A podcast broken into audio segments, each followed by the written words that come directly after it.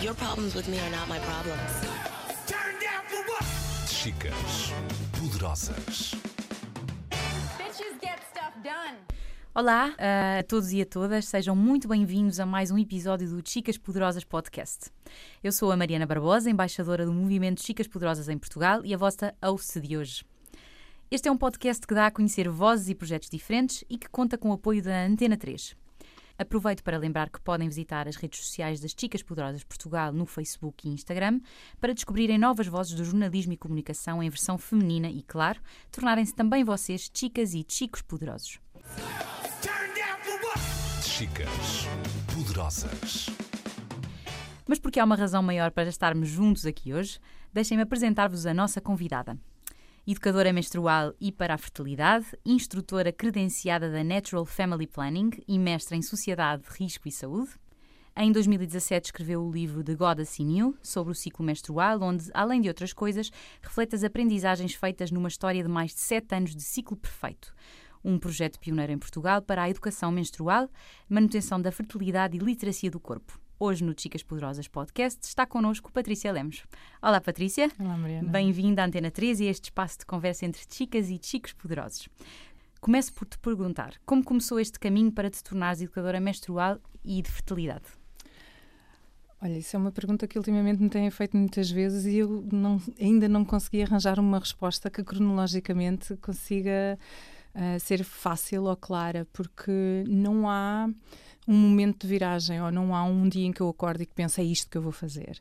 Um, na verdade, eu sempre tive uma, um fascínio grande por todas as coisas do, do corpo, uh, principalmente do corpo feminino, não é? Da, das pessoas que nascem com um aparelho reprodutor feminino, agora, para ser um bocadinho mais politicamente correta. E. Um, e, portanto, de, lembro-me que desde os tempos da escola, nas aulas de biologia, e eu própria andei anos à espera que a minha menstruação chegasse, porque achava que isto ia ser assim uma coisa espetacular. e foi, quer dizer, em bom rigor foi. E esta história vai-se fazendo e vai-se construindo. Um, uns anos mais tarde, estava a fazer, a frequentar um mestrado de estudos sobre mulheres e apresentei um trabalho sobre parto, uh, gravidez e amamentação. Um, e as reações foram mesmo, mesmo difíceis. Percebi que entre mulheres de mais ou menos a mesma idade, as, as ideias eram tão distintas e havia pesos tão diferentes que, eventualmente, olhar para o corpo e entender de onde é que vinham estes questionamentos todos e como é que faziam que tantas mulheres juntas numa mesma sala tivessem tantas sentenças diferentes, entender essa pluralidade era uma coisa que, que me fascinava. E vais, basicamente o, caminho começa por aí.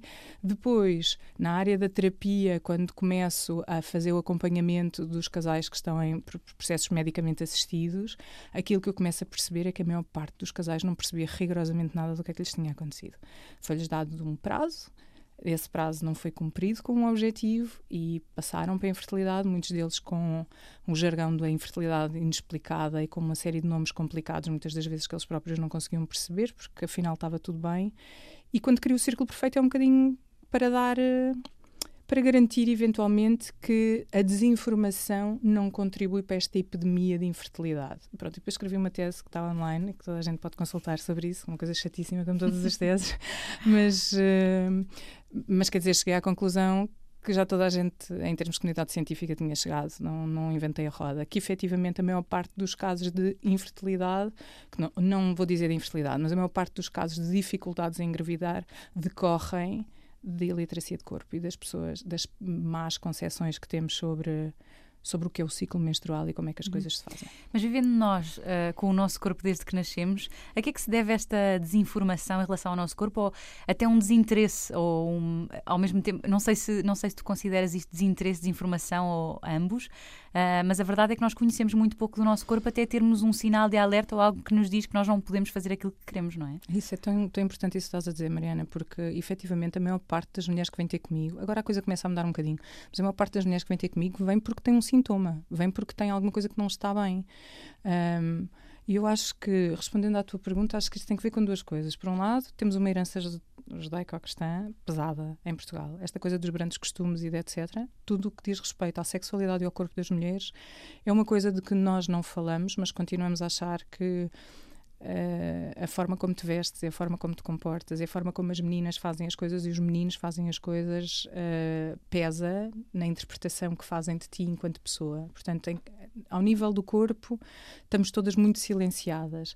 Depois, porque com o advento da pílula, aquilo que se democratizou como normal, o que se normalizou foi a resposta do corpo durante a pílula, por exemplo, uh, os spottings ou aquelas manchas que às vezes acontecem uh, quando tu estás a tomar a pílula e que são típicas e que são completamente desvalorizadas pelos médicos, num ciclo menstrual uh, instalado sem contracepção, não são típicos. É sinal que alguma coisa não está bem. Mas a maior parte dos médicos desvaloriza, porque dois terços das portuguesas estão em contracepção hormonal ou mais, e portanto a maior parte das mulheres também não tem essa informação.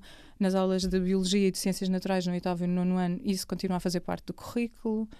Um, mas posso dizer que o livro de ciências da minha filha o ano passado dizia que nós ovulamos mês sim, mês não de um ovário e do outro, e isso não é verdade. Portanto, um, temos aqui, por um lado, Portugal um bocadinho parado no tempo, no que diz respeito à informação e à evidência científica dos últimos 20 anos, talvez. Depois temos esta herança judaico-cristã que, em termos socioculturais, nos condiciona muito também.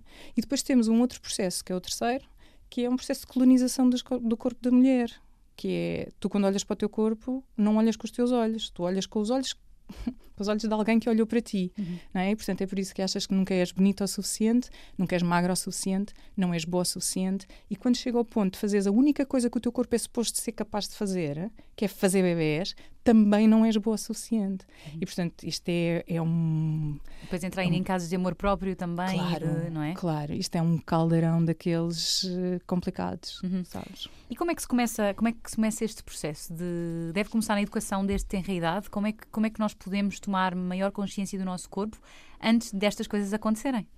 Olha, eh, eu acho que isto nós precisamos de perder a vergonha de falar sobre o corpo.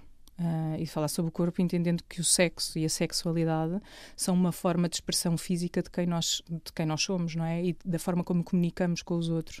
E isso significa que todas estas campanhas que temos agora não só da violência para sensibilizar as, as crianças e os jovens para a violência no namoro seja para as questões do consentimento nós temos que entender que isso começa em casa e que começa com coisas muito básicas uh, como não passar a vida a dizer às meninas que não podem mexer no pipi quando, durante a fase fase em que faz parte da descoberta, regra já somos tendenciosamente mais uh, ríspidos e mais rígidos com as meninas do que com, com, os meninos.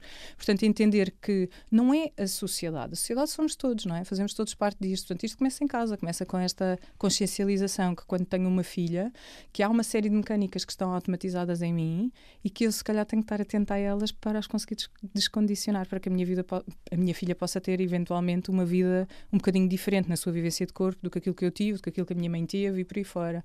Portanto, isto começa aqui com todos os dias a questionarmos se estamos a fazer o melhor que conseguimos e se estamos a promover a saúde do ponto de vista mental e do ponto de vista da forma como olhamos para a sexualidade. E é por aqui que começa, na verdade. Uhum. Chicas poderosas. No caso do, do teu projeto, o Círculo Perfeito, ele foi criado para, para estes casos de mulheres que não conseguiam ter filhos, mas eu acho que deve ter escalado, entretanto, no, nos últimos anos, para um projeto muito mais amplo, no sentido de, de ser mesmo uh, de promoção de literacia do corpo, não é? Tu, a maneira como tu falas tão abertamente sobre as coisas e desmistificas conceitos uh, é de uma pessoa que quer, que quer partilhar estes conhecimentos, não é? Uh, Explica-me um bocadinho como é que construíste esta marca e com que grandes objetivos e como é que ela foi evoluindo ao longo dos anos, também com as tuas vivências e com as pessoas que tu ias conhecendo. Um, em comunidade, não é? Porque é uma. Sim. Olha, isto começa um bocadinho ao contrário, na verdade. Isto, eu, quando crio o círculo perfeito, é no sentido de educar para o ciclo menstrual. Do género, olha, o ciclo menstrual é composto assim e não tem 28 dias por causa da lua. Pronto, tem, né, uh, também, se quisermos fazer trabalho arquetípico, se quisermos ir a Fátima acender velas para nos ajudar a engravidar e todas essas coisas, porque nós somos também o conjunto de crenças que temos, mas entender o que é que é uma crença, o que é que eu construo e o que é que é o resto. E em Portugal havia este ato entre a informação médica e o jargão todo não é, dos médicos e aquelas palavras complicadas e etc. Eu lembro-me perfeitamente de uma vez a, acompanhar um casal em, em, reprodução medicamente assistida que, ele, que ela falava do endométrio, não é? porque precisava que o endométrio tivesse espessura, mas ela não entendia que o endométrio, depois de ser libertado, é aquilo que faz a menstruação. Foi quando eu percebi, não, mas isto precisamos mesmo de voltar lá muito atrás. E portanto o círculo perfeito não é criado para ajudar pessoas a fazer bebês, é criado para explicar o ciclo menstrual no sentido em que se nós deixarmos de ter nojo do nosso sangue menstrual, porque todos os tabus e todo o estigma menstrual está construído em cima desta ideia que a mancha é suja, que é porca, que não é, é daqui que vêm todos os processos de isolamento ao nível das ditaduras religiosas e coisas do género. Então, aquilo que nós sabemos em termos de evidência científica é que quando tu normalizas este processo, a tua relação com os teus genitais e dos teus genitais com a tua sexualidade e com a tua sexualidade contigo própria e com os outros altera-se.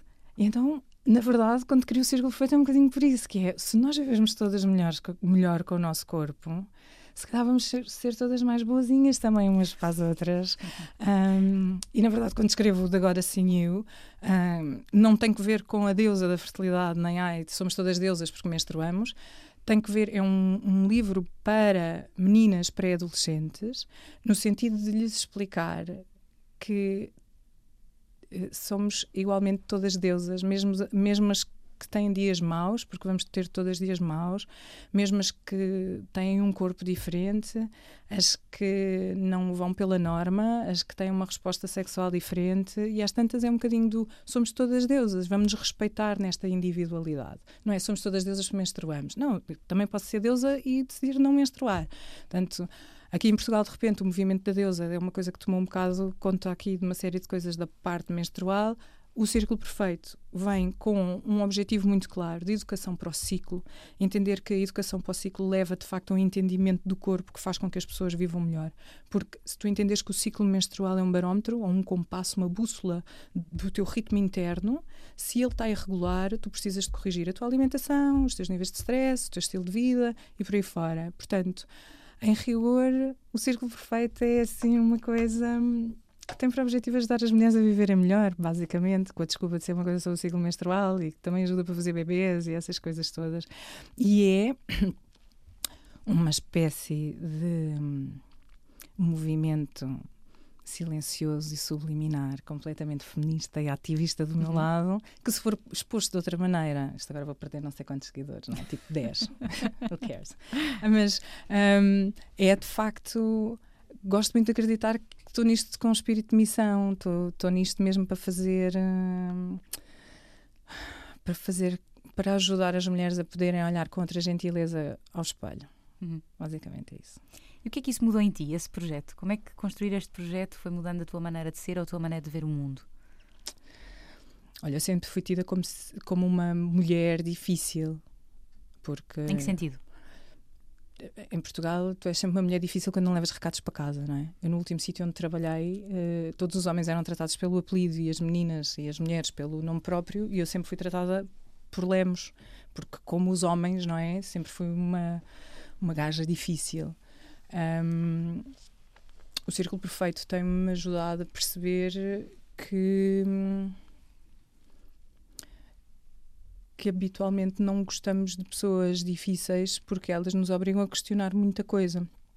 Mas é esse o meu caminho, acho que nasci, eu nasci, dizer, nasci careca e aos berros, não é? Portanto, já ganhei cabelo, continuo aos berros e continuo a reclamar de tudo e acho que o meu caminho é de facto muito este. O círculo perfeito não foi sequer um objetivo, foi uma coisa que apareceu que eu pensei, se calhar é giro fazer isto paralelamente e vou metendo aqui assim umas coisas meio feministas sem as pessoas perceberem e de repente foi isto, não sei, embalou-me. Uh, e aqui eu sei que posso fazer uso de tudo aquilo que são as ferramentas que eu tenho, e seja da minha experiência de vida, seja de todas as formações que fui acumulando. Às vezes as pessoas dizem: Ah, que curso é que fizeste? Tipo, bem, um ano.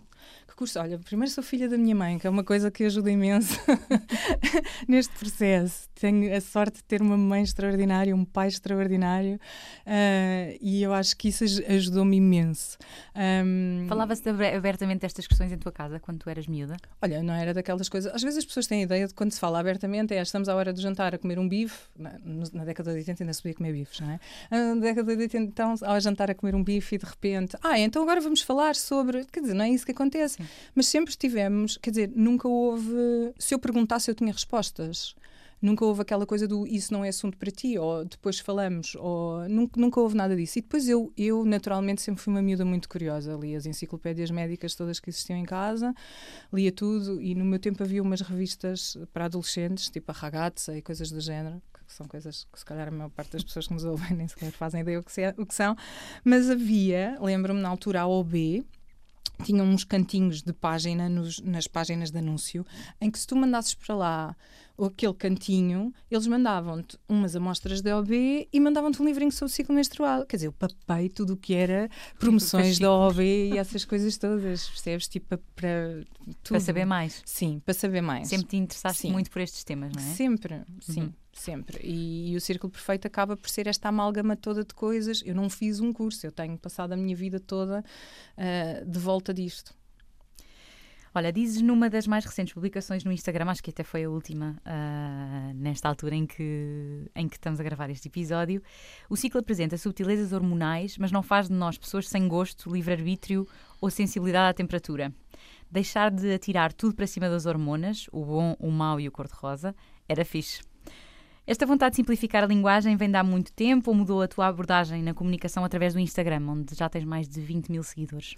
Olha, mudou tremendamente com o Instagram. O Instagram é o bebê que eu nunca quis ter, mas que me caiu nos braços e eu veio tudo bem. E devo à Constança Firmino, que me entrevistou para a da Body Shop, e ela na altura disse, no fim da entrevista, disse-me: Tu tens que fazer um Instagram porque as pessoas não sabem isto. E eu pensei, mas eu não quero mais uma rede social, isto vai me dar imenso trabalho e tal. E então andei a marinar a ideia e percebi claramente, porque também tenho três contas pessoais no Instagram. hum, a minha filha também tem uma conta de Instagram, uma, uma fanpage que ela gera com milhares de followers, e na verdade foi ela que me ensinou a fazer as coisas e que me disse: Mãe, vou-te dar um guia. Vou-te dar um manual para tu veres como é que vais fazer isto. Pronto, eu li o manual, sou uma pessoa que lê coisas, comecei a ler aos três anos e ainda não parei. Portanto, li e, e tive a sorte de ter a minha filha a dizer-me: não, não podes escrever assim, essas palavras são complicadas, não podes escrever e tal. E percebi também que, obviamente, estava ah, com um público muito mais jovem ali do que aquilo que tenho. ahm, habitualmente e que tenho no Facebook ou que tinha Ahm, e, e percebi que eventualmente tinha que fazer, dar um passo atrás ao nível da- do próprio conteúdo. Eu não estava desta vez a escrever para pessoas que já vêm com diagnósticos há não sei quantos tempos em cima de exames e de nomes complicados. Eu estou a falar para pessoas que ainda acham que menstruam quando tomam a pílula, ou que ovulam a, a tomar a pílula. E, e, portanto, obviamente, sim, isto foi todo um trabalho de reinvenção que tive que fazer. E de voltar à base, não é? De E voltar voltar àquilo que são os conceitos básicos. Sim, voltar a falar como, como um The Goddess in You, não é? Como fiz no livro, que é de repente falar ou adequar a linguagem para aquilo que é o público. E este exercício também foi super interessante. E aparecem miúdas agora, e tenho mensagens no Instagram de miúdas que têm praticamente idade para ser minhas filhas, sabes? Assim, coisas fofas, não consigo responder. Tenho centenas de mensagens, não consigo responder. Mas volta a não vir, a lá vou apanhando umas tento sempre responder por ordem de chegada, que é para as pessoas não ficarem muito aborrecidas de estarem à espera meses. E, e de vez em quando aparece assim uma outra adolescente que me mandam mensagens amorosas e eu penso, pronto, foi por isto que eu vim para o Instagram e afinal, sendo assim, esta semana vou fazer dois posts. Olha, o teu trabalho em termos de materialização na prática, o que é que tu fazes? ah, além de, de alimentar todas estas redes e esta comunidade, não é? Sim. Em termos práticos, tu fazes o acompanhamento destes casais, mas Sim. fazes outras coisas. Sim, sim. Dentro do Círculo Perfeito? Então, dentro do Círculo Perfeito eu tenho desde mães que vêm com filhas ou que vêm sem as filhas, mas para- tentarem perceber ou desconstruir uma série de coisas que têm na cabeça. Ahm, tenho mulheres que vêm só para tentar perceber o que é que se passa com o corpo delas, ou como é que regulam os ciclos, ou como é que entendem o seu ciclo menstrual, ou porque querem sair da contracepção hormonal e querem fazer planeamento natural eh, familiar, ou fazer o método natural de fertilidade para não engravidar, ou alternar ou sair da contracepção hormonal para um, um método barreira, por exemplo, e perceber quando é que estão férteis, quando é que não estão. Dependendo daquilo que é o motivo pelo qual as pessoas me procuram, os conteúdos são adequados eh, a isso. Mas basicamente temos uma sessão de conversa, tento perceber porque é que as pessoas me procuraram, do que é que vem à procura. Depois, basicamente, faço desenhos. Tenho um, ou um quadro, ou tenho um caderno já com os desenhos, lá com o cérebro e com hormonas e o aparelho reprodutor e etc. E explico-lhes basicamente como é que este puzzle se monta pegando depois na primeira parte da conversa e tentando entender de que maneira é que elas, ou onde é que elas precisam ou podem ir buscar respostas. ok? Por exemplo, quando tu tens Desconstruindo o processo, não é? Sim. Sim. E quando tens pessoas, por exemplo, que trabalham, imagina, por turnos hum, e, portanto, têm o ciclo circadi- circadiano está disruptivo e que têm ciclos irregulares, etc., há um entendimento em termos de resposta hormonal, que obviamente se trabalhas por, por- por, eh, turnos, o teu ciclo vai ter uma resposta diferente. Então, às tantas temos que perceber o que é que é normal para aquela pessoa e temos que perceber que tipo de alimentação é que ela faz. Por exemplo, duas coisas que eu percebi ao fim destes anos com o Círculo Perfeito é que as portuguesas dormem pessimamente. A maior parte das mulheres tem uma higiene de sono que é terrível. Hum, e que eu não vou querer generalizar, mas vou, assim, vou Já gener- generalizando. vou- já generalizando, a maior parte das mulheres tem um problema com a comida. Uhum. Que decorre muitas das vezes o problema que tem com o seu corpo e com a sua autoimagem e com a sua autoconfiança e pronto, e vamos seja, a relação do corpo é uma Sim. consequência e é uma causa também, Certo. não é? Certo, é uma espécie de, de pescadinha de rabo na boca, não é? Que isto acaba por se pegar as duas coisas. E, portanto, muitas das vezes, entender que o meu trabalho não, não fica limitado em mim. Eu tenho a sorte de ter um, os resultados também que tenho nas pessoas que acompanho, porque uh, tenho nutricionistas, médicos internistas, endocrinologistas. uh, curiosamente, Uh, acho que talvez o profissional que menos faz falta nesta questão é o ginecologista. O ginecologista trata, sim, também trata do, do ciclo menstrual, mas na maior parte das questões do ciclo A menstrual, resposta não está. a resposta não está não tá ali. Está, eventualmente, sei lá, uma tiroide que não funciona como deve de ser, não é o ginecologista que trata, é o endocrinologista. Ah, porque esta pessoa tem compulsões alimentares, então faz terapia por um lado, por outro lado é acompanhado por um nutricionista. Ah, porque teve, imagina, foi operado ao apêndice e tem aqui, em termos de mobilização do útero, as coisas estão condicionadas. Aí, eventualmente, vai ter que visitar um, um terapeuta, um fisioterapeuta de reabilitação pélvica. E, portanto, na verdade, o meu trabalho é quase um trabalho de consultoria, de detetive, ah, de. Sei lá, daquelas coisas todas. Posso fazer perguntas, jornalismo, posso fazer perguntas. Assim, às vezes não preciso fazer muitas perguntas porque as pessoas, de facto, eh, acho que tem que ver com isso que estavas a falar há bocadinho de as pessoas sentirem que eu falo abertamente sobre as coisas. Fico sempre um bocadinho assim cheio de pontos de interrogação, se fosse um boneco animado, Uhum. sabes? Porque é do género. Eu não sinto que fala abertamente, que fala abertamente Porque sobre tu falas normalmente, porque não é? isto para mim é o normal, não é? Mas pronto, depois percebo muitas das vezes pelo feedback que é um bocadinho isso.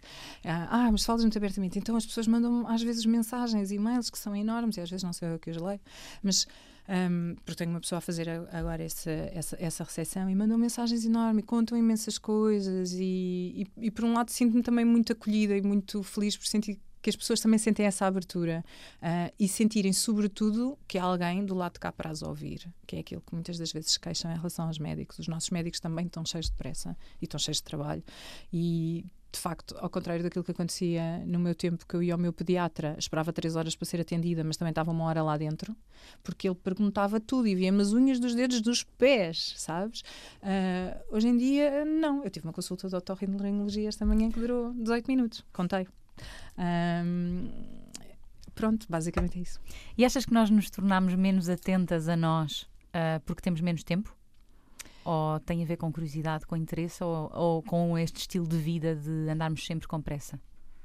Eu acho que nós nos tornamos menos atentas a nós porque nós estamos atentas ao exterior. E o exterior diz-te a que é que tu tens que estar atenta. Portanto, tu quando voltas a olhar para ti, tu já voltas com esse olhar. Não é? Estudos sobre isto, de alguma É, maneira. Tens o Foucault, não é? Que, que é este filósofo maravilhoso, enfim, eh, e que nos fala do male gaze, da forma como olhas para ti, com que olhos é que tu olhas para ti, e eu acho que o problema é esse. E depois, agravado pela questão da tecnologia. Eu que sou uma fã da, da tecnologia ao serviço da medicina e destas, destas coisas todas que nos melhoram a vida, de repente tens copos menstruais no Kickstarter que te ligam uma app para te dizerem quando é que estão cheios para tu poderes mudar e é de género. Então, mas um dia, eu costumo brincar a dizer, eu estou à espera do dia em que vem uma app que me diz quando é que eu tenho que fazer cocó. Posso dizer cocó aqui? Acho que sim, acho que podes. Já disse, não é? Pronto.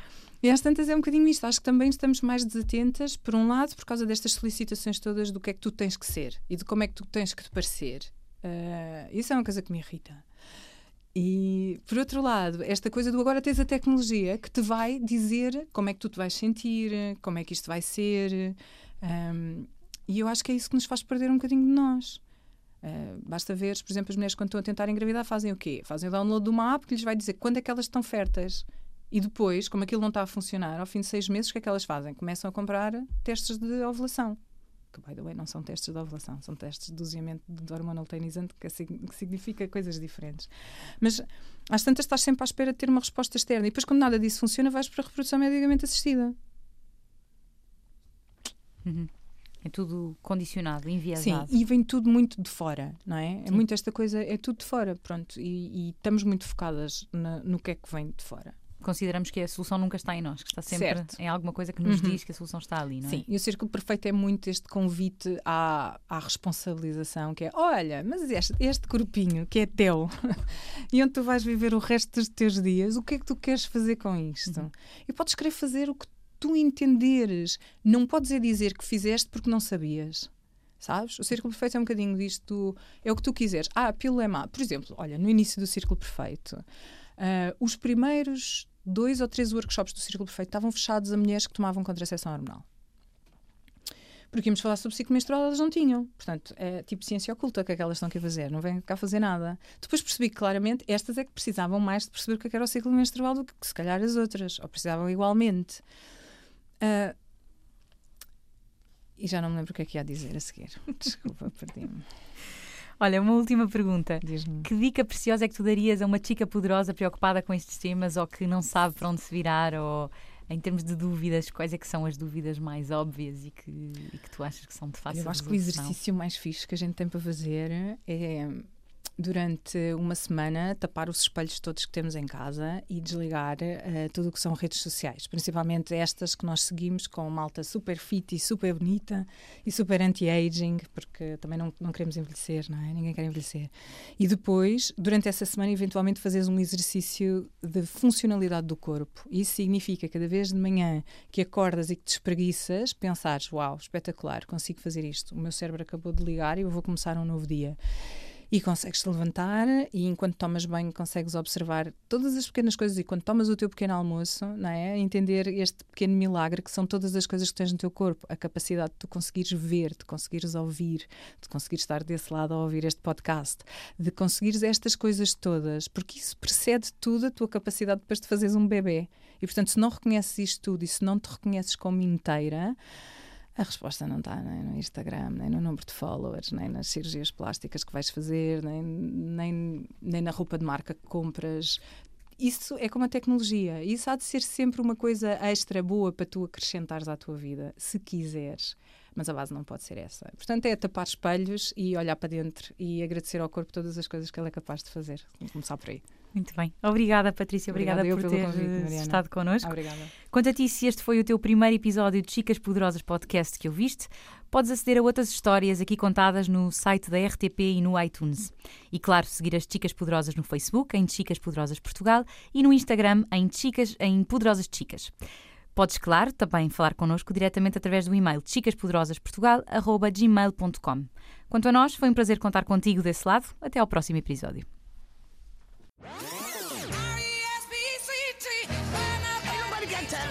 Your problems with me are not my problems. Chicas poderosas. Bitches get stuff done.